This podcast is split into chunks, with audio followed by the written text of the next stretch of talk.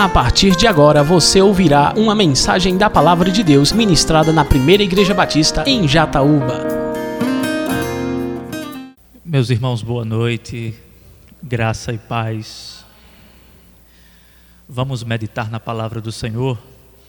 Eu convido você a abrir a Bíblia e permanecer com ela aberta no Evangelho segundo Marcos. Nós iremos olhar para o capítulo de número 7 com toda a atenção que pudermos dispensar sobre este capítulo. Marcos, capítulo de número 7, dando continuidade à nossa série de mensagens sobre o Evangelho segundo Marcos, Deus em ação. Marcos capítulo 7, nós iremos fazer a leitura do verso 1 até o versículo de número 23. Abriu a Bíblia. Por favor, após a leitura, mantenha a Bíblia aberta e fique com ela aberta até o final.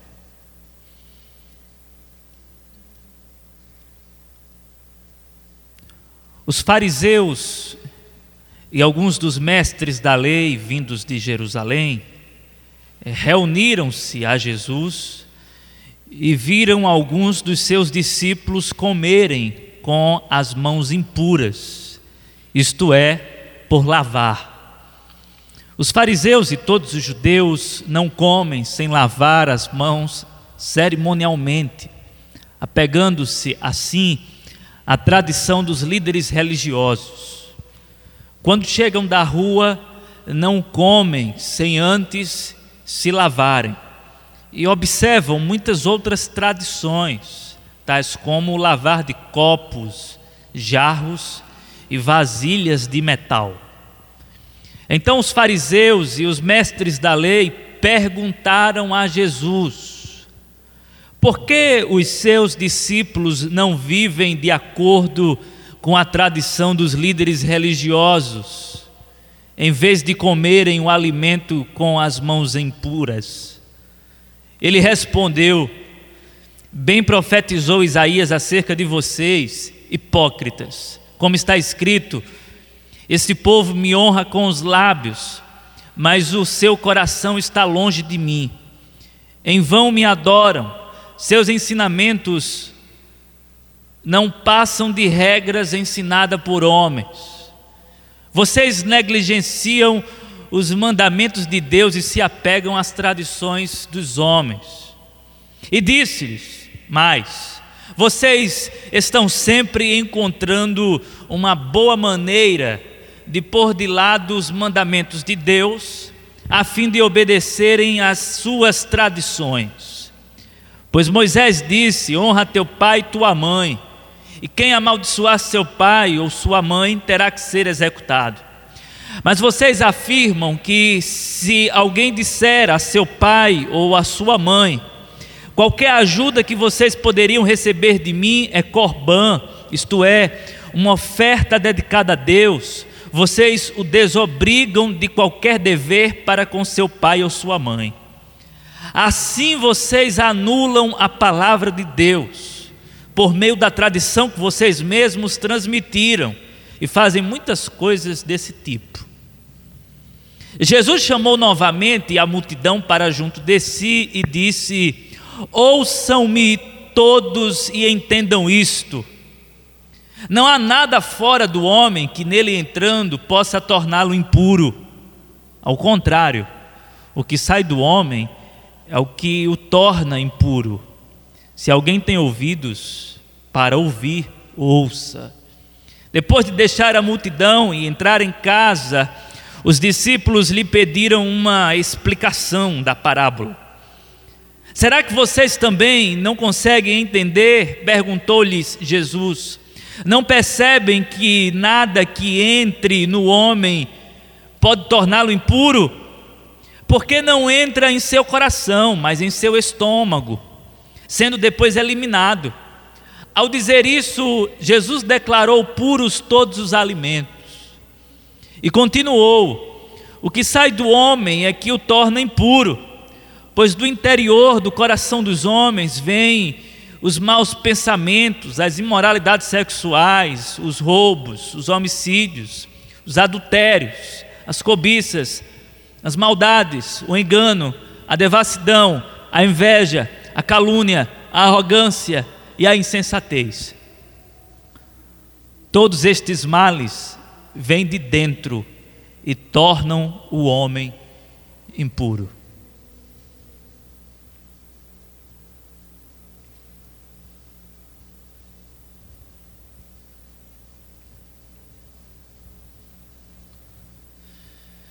Senhor, nós pedimos luz neste momento para compreender a tua palavra.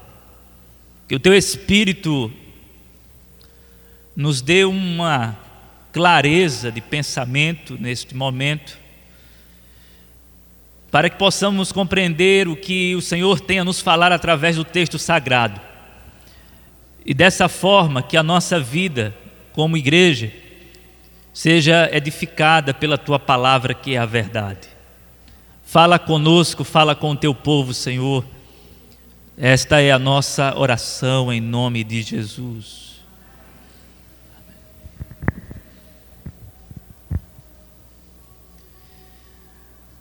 Vai ser difícil pregar competindo com esse som. Isso é aqui na escola?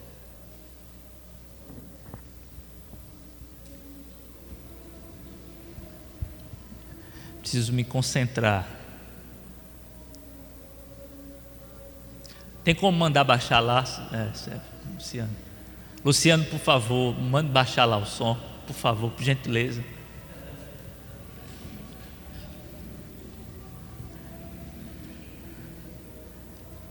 Porque eu fico pensando se vocês estão concentrados. Aí isso me preocupa. É, é difícil, viu, minha irmã? É muito, muito difícil. Pense. O telefone tocar, eu fico desconcentrado. Imagina uma zoada dessa. Muito complicado. Mas vamos lá.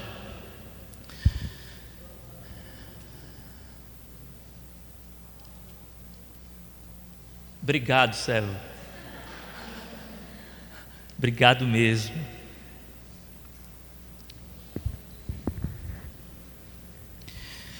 Era melhor ter ficado calado.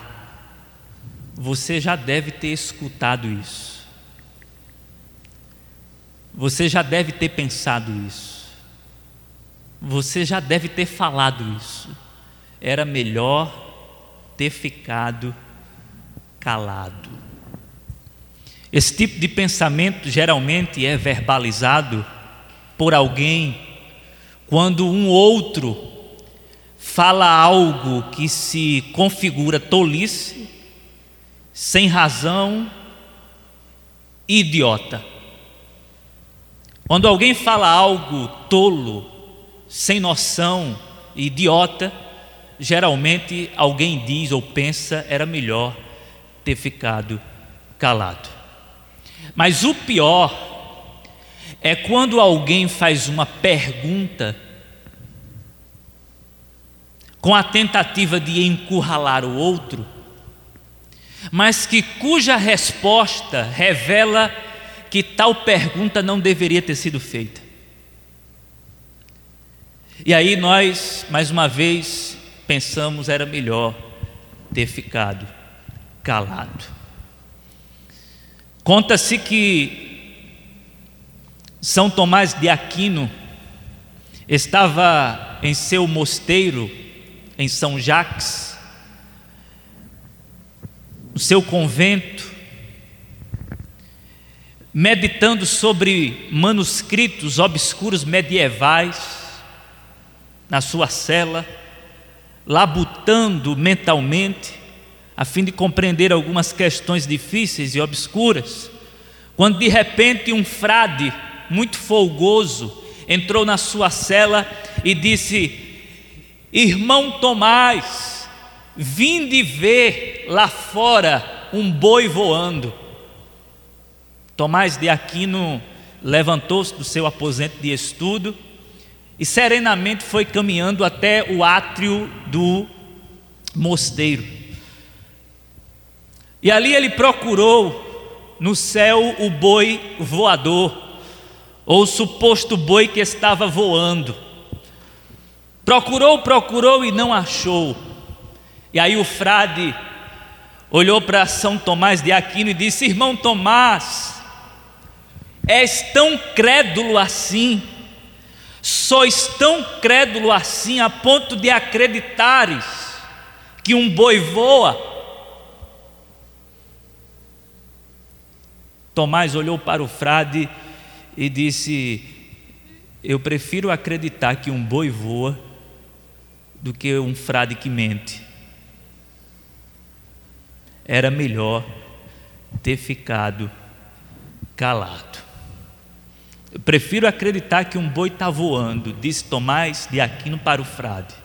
Eu prefiro acreditar que um frade, ou melhor, que um boi está voando, do que um frade proferindo mentiras. Diante disso, a gente olha e se compadece do, do frade, dizendo era melhor ter ficado calado. Esse texto que nós estamos a estudar, a meditar, nos revela os fariseus levantando uma pergunta a Jesus Diga-se de passagem, uma pergunta de natureza maliciosa, capciosa e sagaz, com o objetivo de desabonar a boa reputação e a boa fama de Jesus como mestre. A essas alturas do campeonato, o relacionamento ou a relação de Jesus com os fariseus já tinha chegado ao limite. Os fariseus eram farejadores de heresias. Eles estavam à procura de erros, de defeitos, de equívocos, de falhas, de pecados e de tudo aquilo que de alguma maneira fosse contrário ao que eles pensavam, acreditavam, rezavam e confessavam. E Jesus já não aguentava mais. Já havia um confronto entre Jesus e os fariseus, mas a essa altura aqui da história, a relação chega ao limite. Porque no versículo de número 1, olhe para o texto, nós somos informados que os fariseus e alguns dos mestres da lei, vindos de Jerusalém, foram até Jesus quando você recebe essa informação que os fariseus de Jerusalém partiram e foram até a presença de Jesus, isto aqui significa uma cassação oficial religiosa contra a pessoa de Jesus, porque Jerusalém era a capital. Então, da capital parte uma delegação religiosa para inspecionar Jesus a fim de pegá-lo em flagrante erro, falta, pecado, coisa do gênero. Os fariseus então vão atrás, como farejadores, a caça a Jesus está aberta, o decreto está firmado, podem caçá-lo, ele é um herege e ele precisa morrer. Qualquer falha, qualquer falta, qualquer equívoco será motivo de uma acusação. Os fariseus, então, quando chegam à presença de Jesus, eles encontram o que eles queriam, porque no versículo de número 2 diz assim: Marcos, viram alguns dos seus discípulos comerem com as mãos impuras, isto é, por lavar. Os fariseus não encontram falta em Jesus, mas encontram, segundo eles, falta nos discípulos, pecado transgressão. E encontrar transgressão na vida dos discípulos compromete a vida do mestre. É a mesma escola. A escola de Jesus então está agora sob avaliação condenatória. E aí Marcos explica nos versos 3 e 4 o que os fariseus pensavam sobre este assunto. Os fariseus e todos os judeus não comem sem lavar as mãos cerimonialmente, apegando-se assim à tradição dos líderes religiosos. Quando chegam da rua, não comem sem antes se lavarem e observam muitas outras tradições, tais como o lavar de copos, jarros e vasilhas de metal. É muito pertinente o comentário que o alemão Adolf Puy faz sobre esse versículo, ou sobre esse parêntese. Essa informação que Marcos nos passa acerca da meticulosidade religiosa dos fariseus quanto à, à pureza, ligada à lavagem de mãos, copos e vasilhas e etc. Adolfo Puy faz o seguinte comentário, e aqui eu quero parafrasear, obviamente, porque eu não tenho como, é, como eu não tenho o texto aqui em mãos, eu não tenho como passar literalmente o que Adolfo Puy diz, mas ele diz o seguinte: com outras palavras, em razão da dispersão dos judeus, ou seja, os judeus foram dispersos da sua terra, em razão da dispersão dos judeus, levando em consideração que os judeus foram para terras gentílicas, terras imundas, então quando houve o retorno daqueles que foram dispersos, os líderes se preocuparam muito em determinar o que era puro e o que era impuro. Na escala de valores, diz Adolf Puy, não estava a justiça e a injustiça mas na escala de valores, no topo estava a pureza e a impureza. Eles não estavam muito preocupados com justiça ou injustiça. Eles estavam muito mais preocupados com pureza ou impureza. Eles levavam isso tão a sério, a questão da pureza pessoal, da santidade, que se um judeu fosse visto em flagrante comendo sem passar pelo ritual de lavar as mãos, o judeu era considerado à altura de uma prostituta imunda. Então, quando os líderes olham para os discípulos e os veem comendo com as mãos impuras, isto é, por lavar, eles estão olhando e estão julgando o seguinte: esses discípulos são prostitutos imundos, prostituíram a religião, prostituíram a tradição, contaminaram o nosso DNA. Esses homens devem ser excluídos e o primeiro a ser excluído é o mestre desses discípulos que permite tal absurdo. É quando, no versículo de número 5, os fariseus, que viviam dentro do politicamente correto, educadamente levantam uma pergunta. E a pergunta é a seguinte: então os fariseus e os mestres da lei perguntaram a Jesus: por que os seus discípulos não vivem de acordo com a tradição dos líderes religiosos, em vez de comerem um alimento com as mãos impuras? Com outras palavras, elegantemente, os líderes estavam dizendo o seguinte a Jesus: Por que os seus discípulos são como prostitutas impuras? Meus irmãos, era melhor que eles tivessem ficado calados. Porque até aqui, Jesus estava respondendo aos fariseus, formulando perguntas. Mas agora, Jesus não vai fazer mais perguntas, ele vai direto ao ponto. De modo que, quando os fariseus levantam essa pergunta, Jesus responde de uma maneira que não fica pedra sobre pedra desse sistema religioso oco.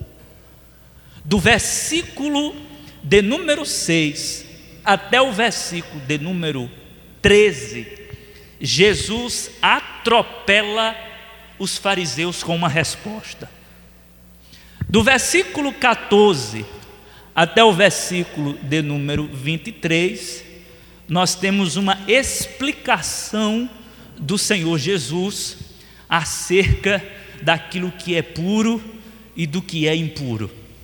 Pois bem, amados, à luz desses versos, do versículo 6 até o versículo de número 23, eu quero destacar três declarações graves que nós podemos encontrar nesse texto.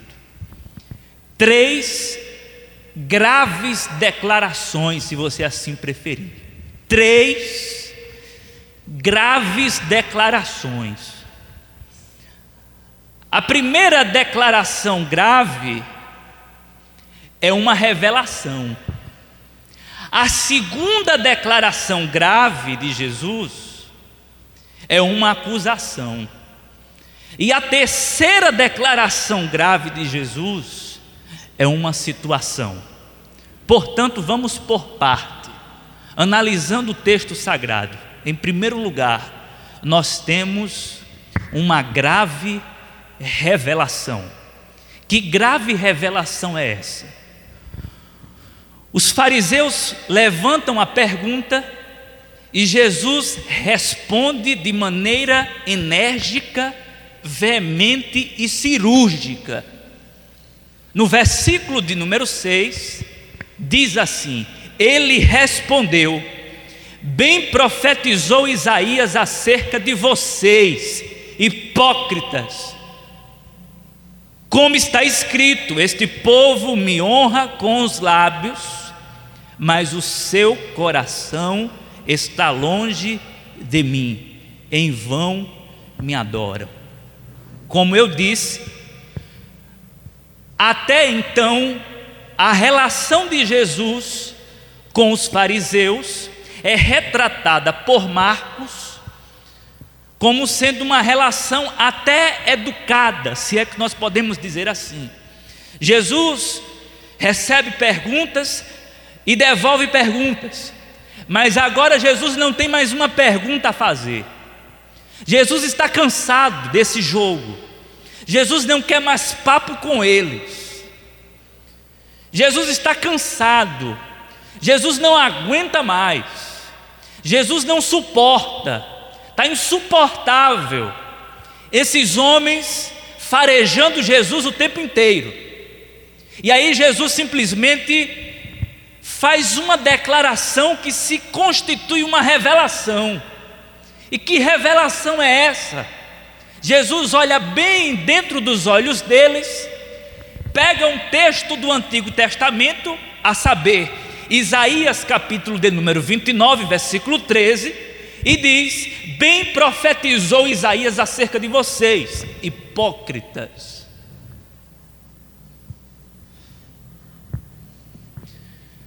Meus irmãos, esse termo tem um peso, é de uma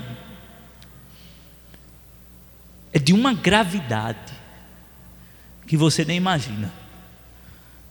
Basicamente, basicamente, o significado básico de hipócrita, como a gente sabe, hipócrita significa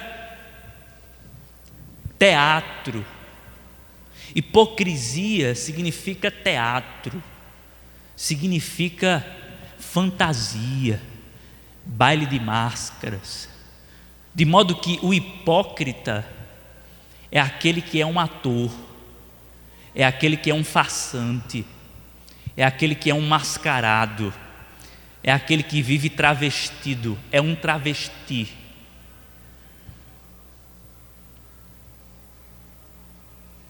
Esse é o hipócrita. Só que tem um detalhe. O que Jesus está dizendo sobre os fariseus não revela apenas que eles são atores. Quando Jesus os chama de hipócritas, Jesus não está dizendo apenas que eles não passam de gente mascarada. Não é só isso. A coisa é mais profunda. Porque Jesus está pegando um texto do Antigo Testamento, Isaías, capítulo de número 29, versículo 13. E naquele contexto, quando o profeta acusa os líderes de hipocrisia, existe um juízo que é destinado a esses líderes, justamente porque eles são hipócritas, e naquele contexto, o hipócrita era caracterizado por uma desobediência contumaz, por uma rebeldia obstinada e por uma cegueira irremediável. Ou seja, eram pessoas irrecuperáveis, pessoas que estavam debaixo do julgamento divino e que iriam inevitavelmente receber punição de Deus porque o julgamento é contra a liderança religiosa que está enganando o povo. Hipócritas. Jesus, portanto, não está dizendo que eles estão adoecidos espiritualmente. Não é apenas uma enfermidade, não é apenas uma, uma falha de caráter é algo mais profundo, é algo mais visceral. São homens maus, são homens perversos e malignos, são homens obstinados à maldade, são homens que pousam de santo, mas são ímpios. É tanto que um estudioso do, do tanto do Antigo como do Novo Testamento que faz que, que que nos convida a olhar para o empréstimo do texto do Antigo Testamento no Novo Testamento, porque é isso que nós temos aqui, o texto do Antigo Testamento emprestado e empregado no Novo Testamento. Um estudioso do texto sagrado, ele diz que quando Jesus chama os fariseus de hipócritas, ele está chamando essa liderança da época dele de hipócrita a semelhança do que foi dito no passado. E o que foi dito no passado pelo profeta Isaías era exatamente isso. Vocês são pessoas malignas, perversas, lobos devoradores, se escondem por trás da religião, mas na verdade eu conheço vocês bem no fundo. Eu conheço o coração de vocês, eu conheço a alma de vocês, eu sei qual é a intenção de vocês. Então, não se trata aqui de uma espiritualidade rasa, se trata aqui de gente que não tem espiritualidade. Eu queria que isso ficasse bem claro. Não se trata aqui de gente que está com defeito. Se trata aqui de gente maldosa que encontra defeito em todo mundo. A coisa é mais funda, o buraco é mais embaixo. É tanto que Jesus diz: o coração de vocês está longe de mim. Como profetizou Isaías, e em vão vocês me adoram, não tem nenhuma utilidade a adoração de vocês, é inútil, é vazia de significado, não tem nada que se aproveite. Meus amados, diante disso, eu, eu quero que nós consideremos uma coisa. Tomemos muito cuidado, tomemos muito cuidado para não confundirmos o hipócrita religioso com o pecador religioso. O hipócrita religioso é uma coisa, o pecador religioso é outra. Para que os irmãos possam ter uma ideia. O hipócrita religioso é um lobo vestido de ovelha. O pecador religioso é uma ovelha com pele de gente. O hipócrita religioso é uma mentira ambulante. O pecador religioso é uma verdade ambulante, ou seja, ele é um pecador religioso. O hipócrita religioso, de maneira extraordinária, vive sem culpa. O pecador religioso, de maneira ordinária, sente culpa. O hipócrita religioso adestrou a mente para não ser sensível à acusação. O pecador religioso, ele é sensível à acusação. O hipócrita religioso é um ser perverso maligno, cuja porta do céu foi fechada para ele. O pecador religioso é apenas um pecador religioso que tem a porta da graça aberta para ele. Isso precisa ficar claro, porque nem todo mundo que tenta viver uma vida saudável, espiritualmente falando, e não consegue, ou seja, vive uma incoerência espiritual, nem todo mundo que assim vive é hipócrita. Porque nós somos rápidos, rápidos para julgar o outro dizendo que o outro é um hipócrita.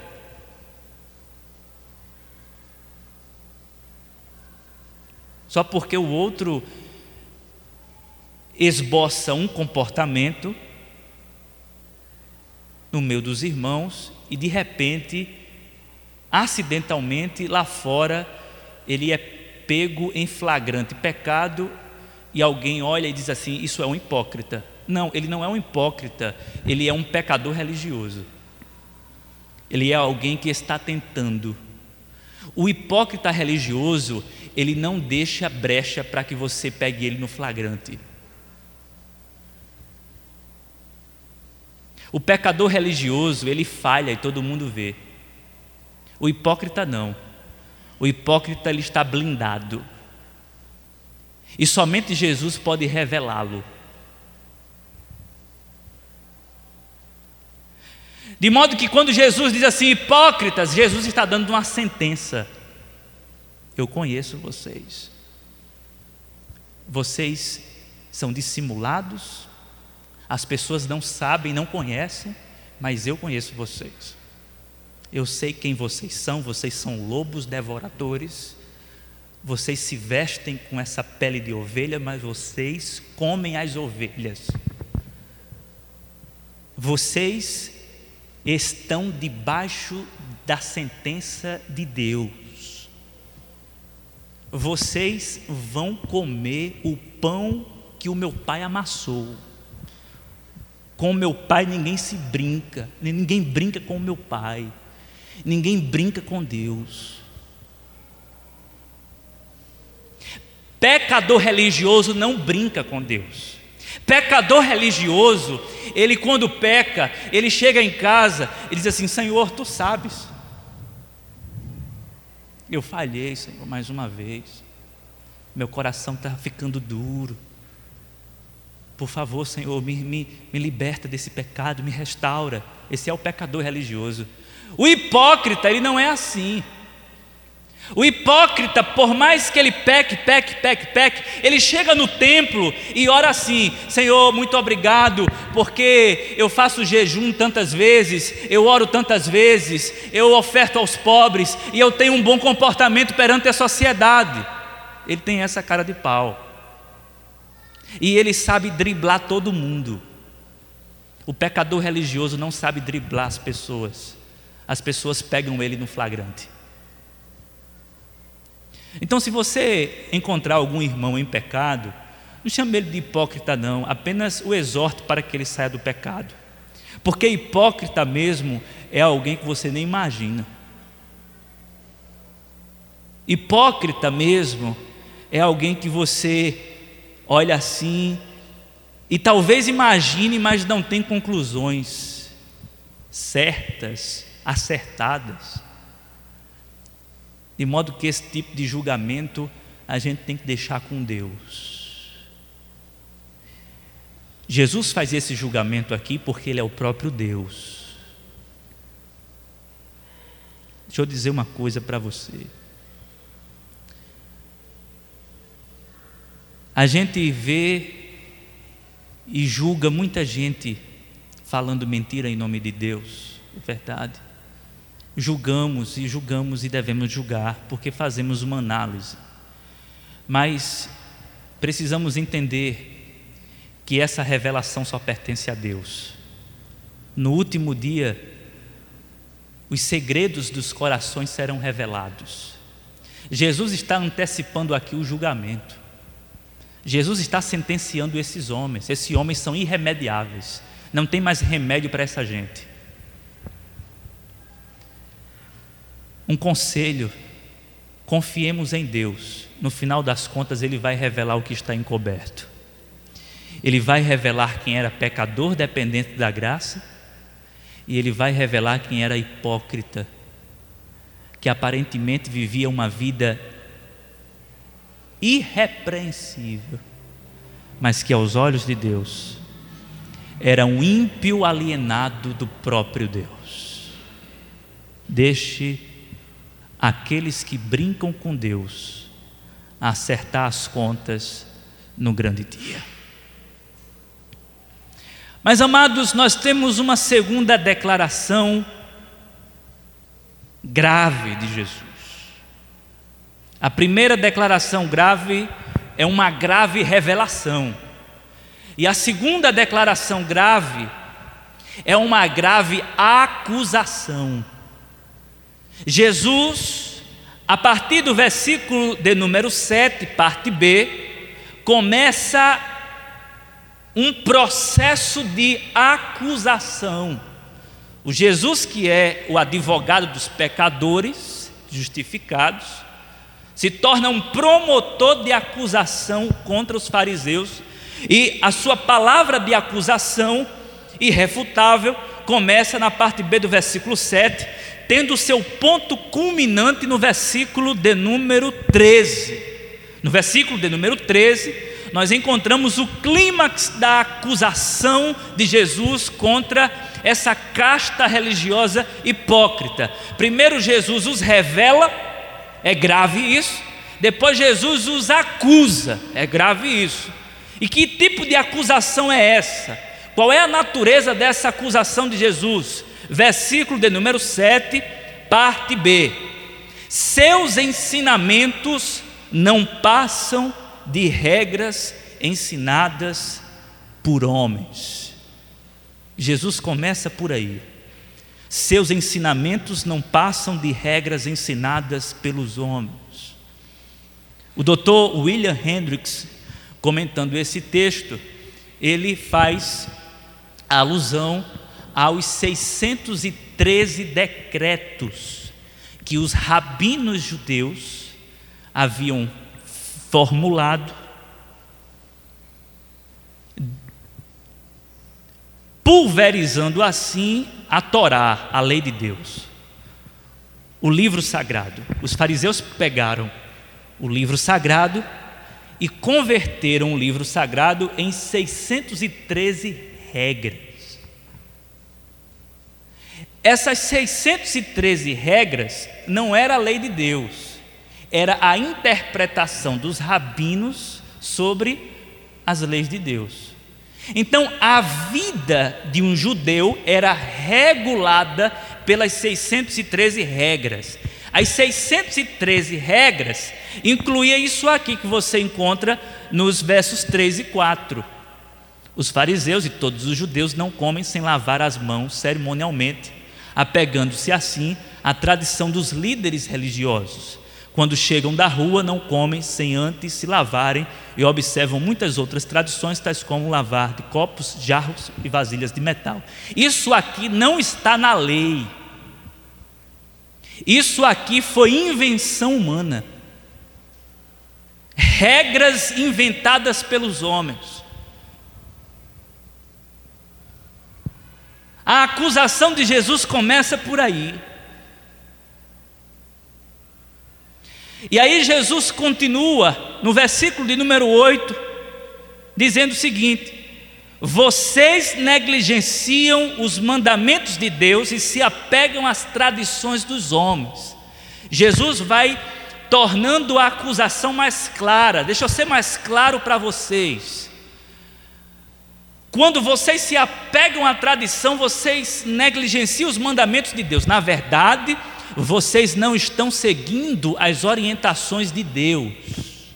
Vocês estão seguindo as orientações da vossa tradição. Meus irmãos, isso aqui é muito sério. Precisamos deixar claro que existe tradição que é boa. Por exemplo, nós temos a nossa tradição. Nós temos a nossa tradição.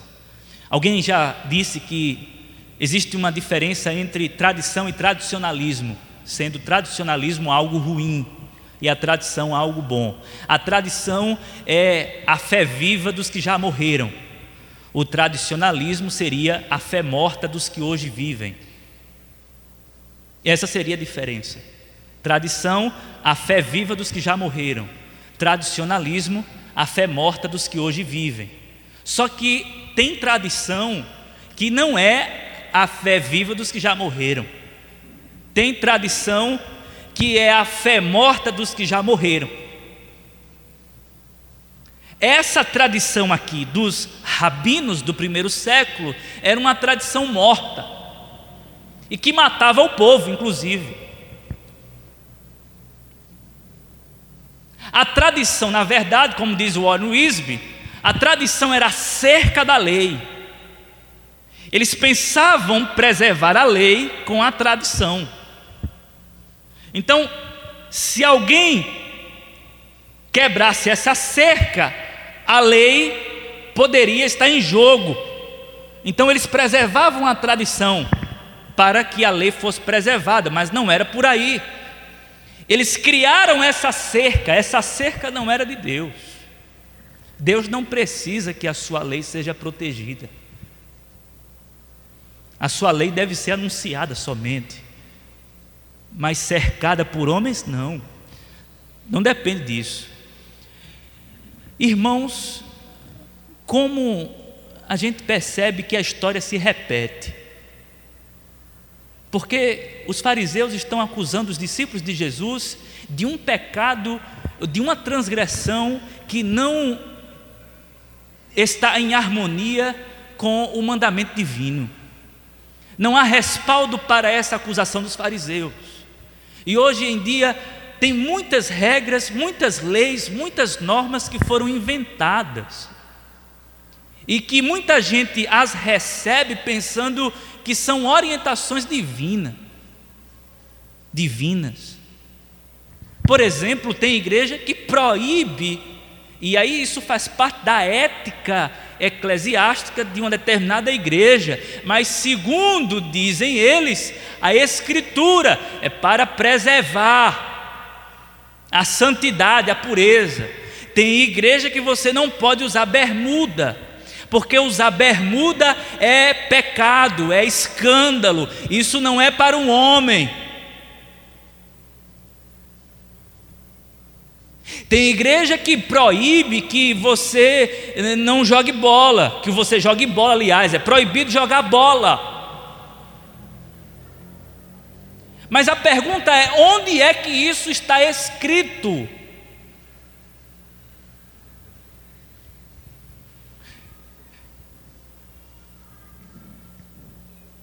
Tem gente que olha para o futebol e acha um absurdo. Para mim é um absurdo não jogar bola. Eu sempre lembro de um irmão que ficou conhecido como irmão Zico.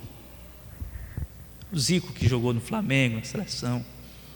O irmão era de uma igreja bem tradicionalista e legalista, daquela que, daquelas que você não podia fazer absolutamente nada, muito menos jogar bola. Esse determinado irmão, ele morava perto da praia. E ele, antes de se converter, gostava muito de jogar bola, mas agora convertido, ele já não podia mais jogar bola.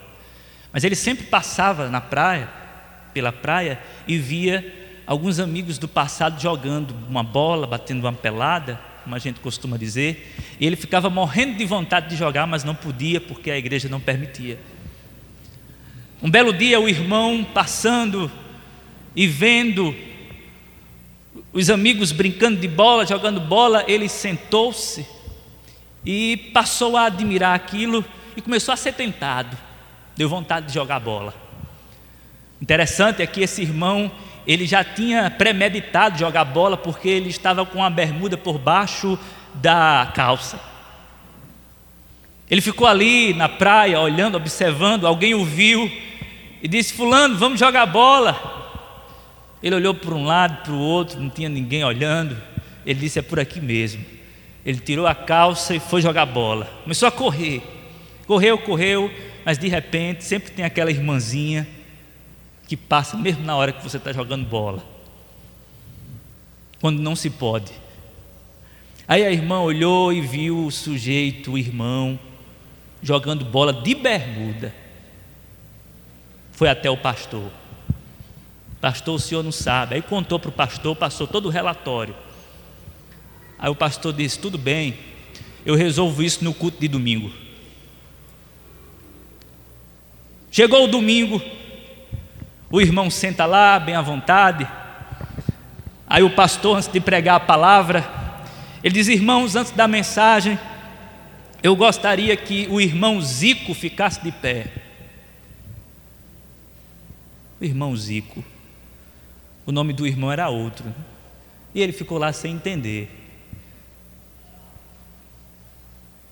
Mais uma vez, eu gostaria de pedir para que o irmão Zico ficasse de pé. Ninguém se levantou. O pastor disse: Irmão Zico, se revele. O irmão até então não estava entendendo. E o pastor, sem enrolar muito, disse: Irmão Zico, você aí estava jogando bola na praia, fique de pé. O irmão tremendo ficou de pé e o pastor disse: Você está disciplinado perante a igreja do Senhor. Nunca mais esse irmão se acertou na vida. Depois desse vexame em público, depois dessa humilhação patética que nada tem a ver com a palavra de Deus. Pelo que eu sei, esse irmão se revoltou contra a igreja e foi viver a vida que ele quis viver. E até agora ninguém conseguiu trazê-lo de volta. Isso por causa de gente hipócrita religiosa que cria normas, que cria regras regras que não estão em consonância com a palavra de Deus. E é por isso que Jesus bate pesado e acusa. Versículo de número 8: Vocês se apegam às tradições dos homens. E aí no versículo de número 9 em diante, Jesus vai deixar a coisa mais estreita para eles. E disse-lhes: Vocês estão sempre encontrando uma boa maneira de pôr de lado os mandamentos de Deus, a fim de obedecerem às suas tradições. O que Jesus está dizendo é o seguinte: vocês têm a capacidade brilhante, esperta, de driblar os mandamentos de Deus, como se vocês pudessem driblar os mandamentos de Deus. E vocês arrumam um jeito, uma boa maneira de não cumprir o mandamento. E eu vou dizer a vocês como é que vocês fazem isso. Versículo de número 10. Pois Moisés disse: Honra teu pai e tua mãe, e quem amaldiçoar seu pai ou sua mãe terá que ser executado. Vocês sabem disso. Versículo 11. Mas vocês afirmam que se alguém disser a seu pai ou a sua mãe, qualquer ajuda que vocês poderiam receber de mim é corbã, isto é, uma oferta dedicada a Deus, vocês o desobrigam de qualquer dever para com seu pai ou a sua mãe. Qual é o que é que Jesus está dizendo? Qual é a acusação real de Jesus para e contra os fariseus? Nesse contexto havia uma oferta dedicada ao templo chamada de Corban. Corban era exatamente uma uma oferta, fosse ela é, de qualquer natureza, um presente que você oferta ao templo. Para ser mais prático, eu, eu quero dar um carro à igreja, então eu oferto um carro à igreja, isso é corban, uma oferta ao templo. Eu, eu vou doar alguma coisa para o templo da igreja, eu vou, vou doar alguma coisa, isso é corban, oferta dedicada a Deus, ao templo. O que é que eles estavam fazendo? Eles deveriam sustentar os pais que já estavam velhinhos e que precisavam de ajuda, muitas vezes financeira, muitos deles estavam doentes, e eles, quando eram exigidos pelos pais, cuidem de mim, cuidem de nós, nós precisamos de vocês eles diziam o seguinte: Papai, mamãe, não dá não, porque a gente já deu o corbã. Não dá para ajudar com o remédio, porque a gente já ofertou à igreja.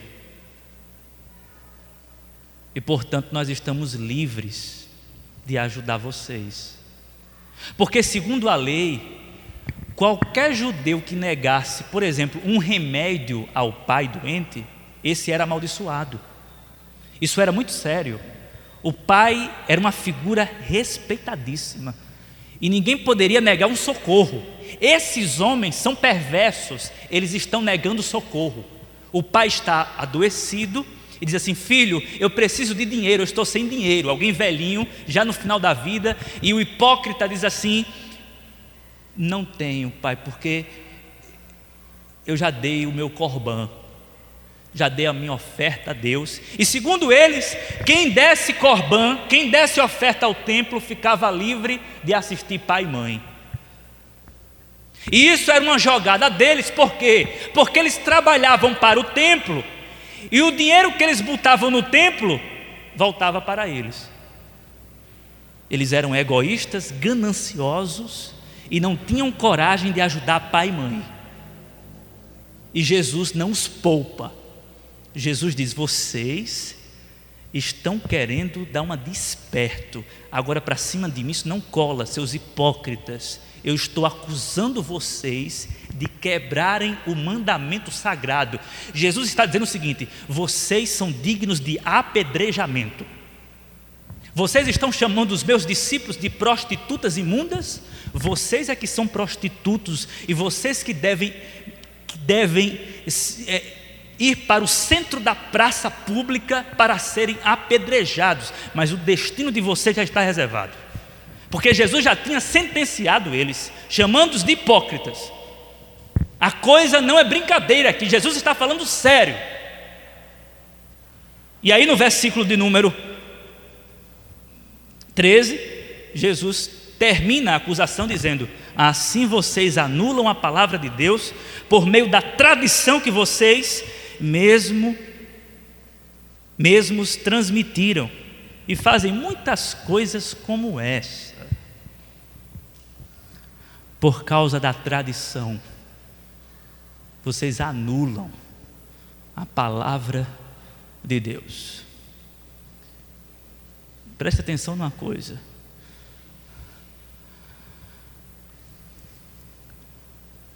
A tradição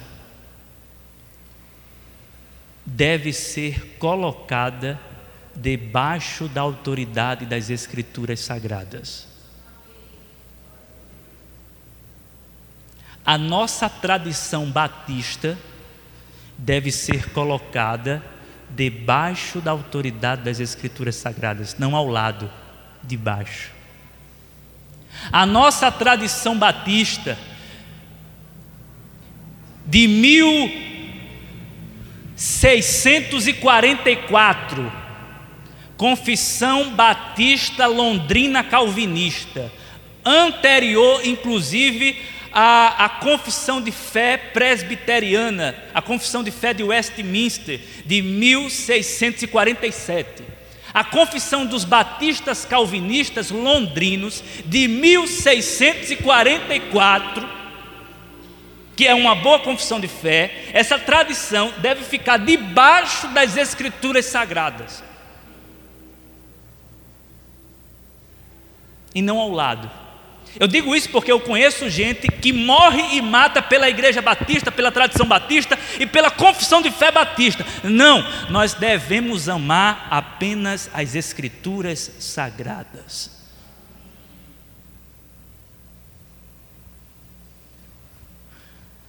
Segunda coisa, ainda acerca disso, não tome a tradição como suplemento espiritual.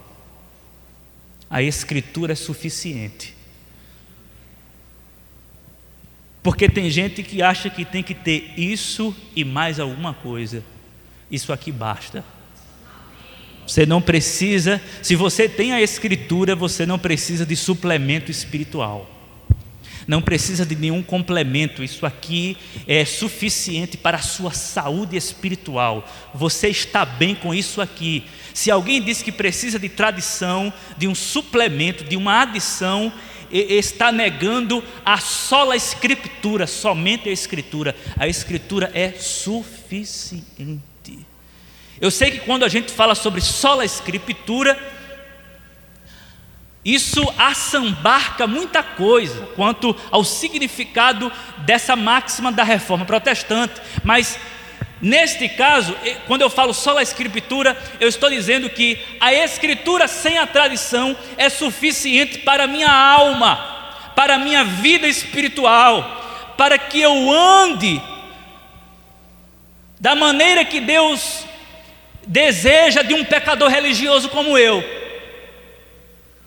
para que eu me encontre, para que eu encontre Deus,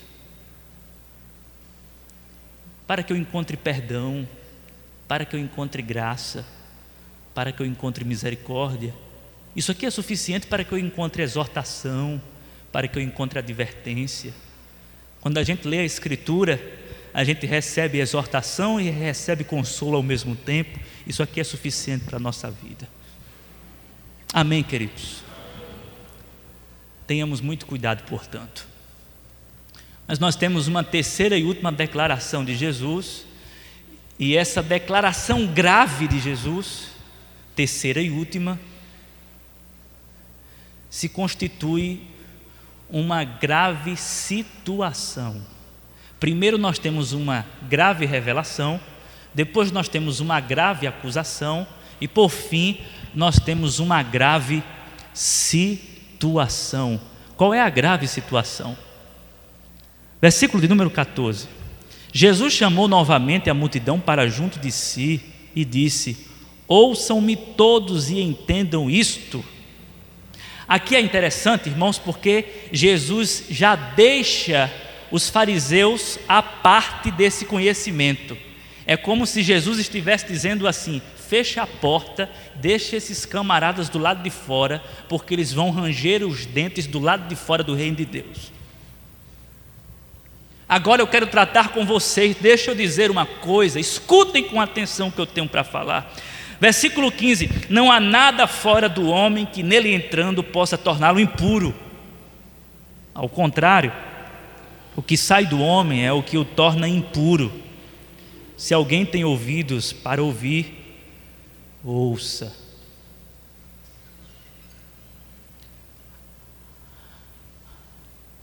A orientação aqui é muito simples e clara, ao meu ver. Jesus está dizendo: olha, o que entra bate no estômago e aquilo que não é aproveitado é eliminado, e ponto. Mas o grande problema não é o que está fora e que entra dentro do homem. E aí Jesus diz assim: depois de deixar a multidão, diz Marcos, aliás, versículo 17, e entrar em casa, os discípulos lhe pediram explicação da parábola. E Jesus diz assim no versículo 18: Será que vocês também não conseguem entender? Perguntou-lhe Jesus: Não percebem que nada que entre no homem pode torná-lo impuro? Porque não entra em seu coração, mas em seu estômago, sendo depois eliminado. Ao dizer isso, Jesus declarou puros todos os alimentos. Há muita controvérsia dos hermeneutas, dos intérpretes da Bíblia acerca do significado desse comentário de Marcos. Quando Marcos comenta, ao dizer isso, Jesus declarou puros todos os alimentos. Eu concordo com Timothy Keller. É mais fácil concordar com ele quando ele diz assim que Jesus, naquele momento, teve toda a autoridade para tornar puro aqueles alimentos da hora, daquela refeição. Porque Jesus, ele vai considerar sim as leis dietéticas do Antigo Testamento, alimento puro e impuro. Ele como judeu, ele vai cumprir essas leis porque ele deve cumprir toda a lei. Mas Jesus tem autoridade para declarar que uma comida impura se torne pura. Essa seria a ideia. No versículo de número 20, ele continua: O que sai do homem é o que o torna impuro. Pois do interior do coração dos homens vêm os maus pensamentos, as imoralidades sexuais, os roubos, os homicídios, os adultérios, as cobiças, as maldades, o engano, a devassidão, a inveja, a calúnia, a arrogância e a insensatez. Todos esses males vêm de dentro e tornam o homem impuro. Você já deve ter escutado que o homem é produto do meio. No entanto, amados, na verdade, na verdade, o meio é produto do homem.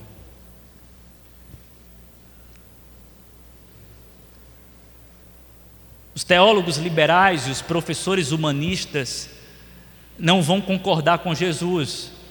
No entanto, ninguém mais, além de Jesus, tem autoridade para falar da natureza humana. Porque Jesus é o próprio Criador, que se revela como Deus encarnado para os discípulos, e está revelando o que eles são e o que é o homem. O homem é esse ser que não precisa ingerir alguma coisa para ser contaminado, porque isso não contamina, o que está fora não contamina, mas o que contamina é o que já está dentro dele. Ele não precisa ser contaminado, ele já é um ser contaminado. Jesus está falando, o, que Calvino deixou claro é que o, coração do homem é uma fábrica de ídolos, o coração do homem é uma indústria de pecado, o coração do homem é um mercado de barganhas iníquas. É interessante que aqui no texto, quando diz assim: Pois do interior do coração dos homens vêm os maus pensamentos, no texto grego aqui, são as, os, as más conversações. Ou seja, o homem entra em diálogo com ele, em pecado. E a partir desse diálogo, muitas vezes conflitante e outras vezes não, maquinando mal, dizendo o que vai fazer, eu vou agir assim, assim, assado, eu vou matar, eu vou trair, eu vou adulterar, eu vou mentir.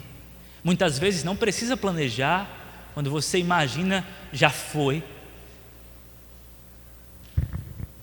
Porque o coração é, é essa coisa corrupta. Quando Jesus fala do coração do homem, ele não está falando desse órgão, desse músculo aí, ele está falando da natureza humana.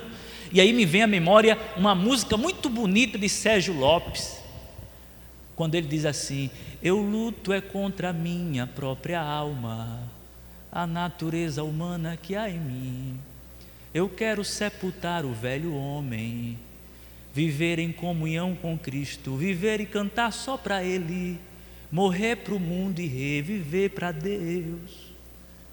Eu luto contra a minha própria alma, a natureza humana que há em mim.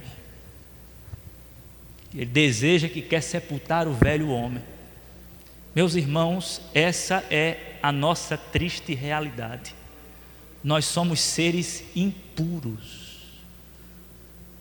Você não precisa colocar nada para dentro para se tornar impuro, você já é. Não adianta lavar as mãos, não adianta tomar banho, não adianta colocar perfume, não adianta andar cheiroso. Faça isso porque é socialmente legal, mas espiritualmente falando, não tem nenhum valor. E aí você pergunta: e agora, pastor, qual é a nossa esperança? Porque a grande pergunta do ser humano é: como é que eu posso me apresentar diante de Deus limpo? O homem, os fariseus ficavam o tempo todo se limpando, com neuroses, acerca de pureza, acreditavam que estavam puros. E Jesus diz: não, estão todos contaminados. E agora, depois dessa triste constatação, o que fazer? Até porque o homem depravado, totalmente depravado, quando ele se converte, ele não se torna um homem de coração puro ele se torna um homem parcialmente depravado. O pecado ainda habita em nós, amados. Então, o que fazer? Como se apresentar diante de Deus? Sabe como a gente deve se apresentar diante de Deus? Escondidos por trás do coração de Jesus. Porque esse que nos fala, é aquele que tem o coração puro. Esse que diz tudo que sai do homem é o que contamina, porque parte do coração, e esse coração é imundo. Este Jesus que faz essa declaração da nossa real situação e condição, ele é puro de coração. Ele disse: Eu sou manso e humilde de coração. Nós devemos nos apresentar diante de Deus, não com cerimônias de pureza religiosa, mas debaixo do coração daquele que foi puro e é puro para todo sempre. É por isso que o salmista, no versículo, no salmo de número 24, e aqui eu quero partir para, os, para as palavras finais. Salmo de número 24. O salmista faz uma pergunta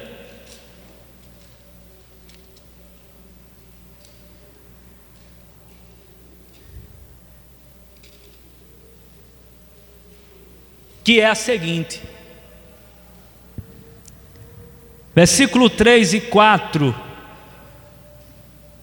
do Salmo 24. Quem poderá subir o monte do Senhor? Quem poderá entrar no seu santo lugar? A resposta: aquele que tem as mãos limpas e o coração puro. Para aí, meus irmãos, não tem nenhuma esperança para nós porque nós não temos mãos limpas e nem coração puro. Mas ainda bem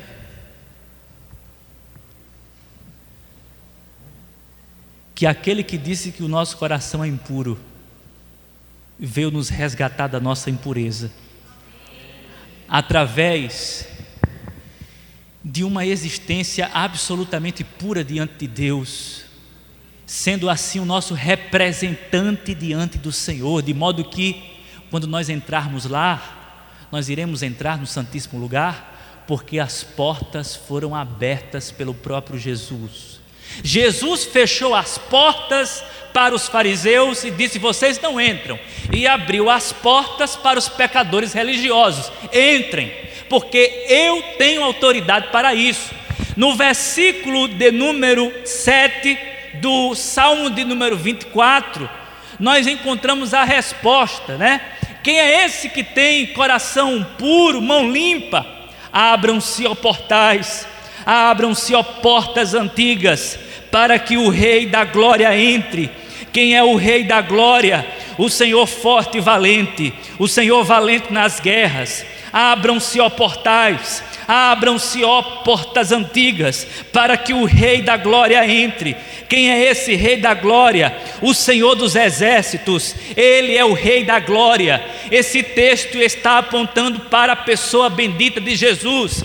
Abram, ó portais, abram, ó portas, porque vai entrando o Rei da Glória, aquele que é puro de coração, aquele que é limpo de mãos, aquele que não se corrompeu, abram as portas para ele. O Rei da Glória está entrando, e esse Rei da Glória, de maneira graciosa e misericordiosa, chamou pecadores flagrantes, dizendo: Me acompanhem, entrem comigo, eu vou conduzi-los vocês, eu vou conduzir vocês para a presença santa do meu Pai, vocês ficarão protegidos por trás do meu coração. Essa é a boa notícia do Evangelho. Em Cristo Jesus, nós somos puros diante de Deus. Fora de Jesus, nós somos imundos, hipócritas, serpentes venenosas, gente do mal, gente das trevas. Mas em Jesus, nós somos pessoas do bem, pessoas da luz, pessoas da pureza pessoas do amor, pessoas da graça, discípulos de Jesus e não escribas e fariseus.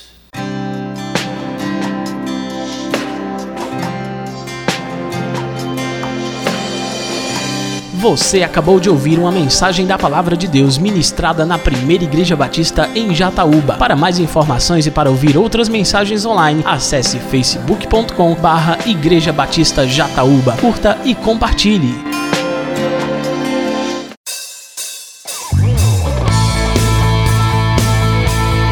Visite nossa igreja. Às quartas-feiras, a partir das sete e meia da noite, temos culto de oração e estudo da palavra. No domingo, às nove da manhã, temos escola bíblica dominical. E à noite, a partir das sete horas, temos a nossa celebração. Primeira Igreja Batista em Jataúba, adorando ao Rei dos Reis.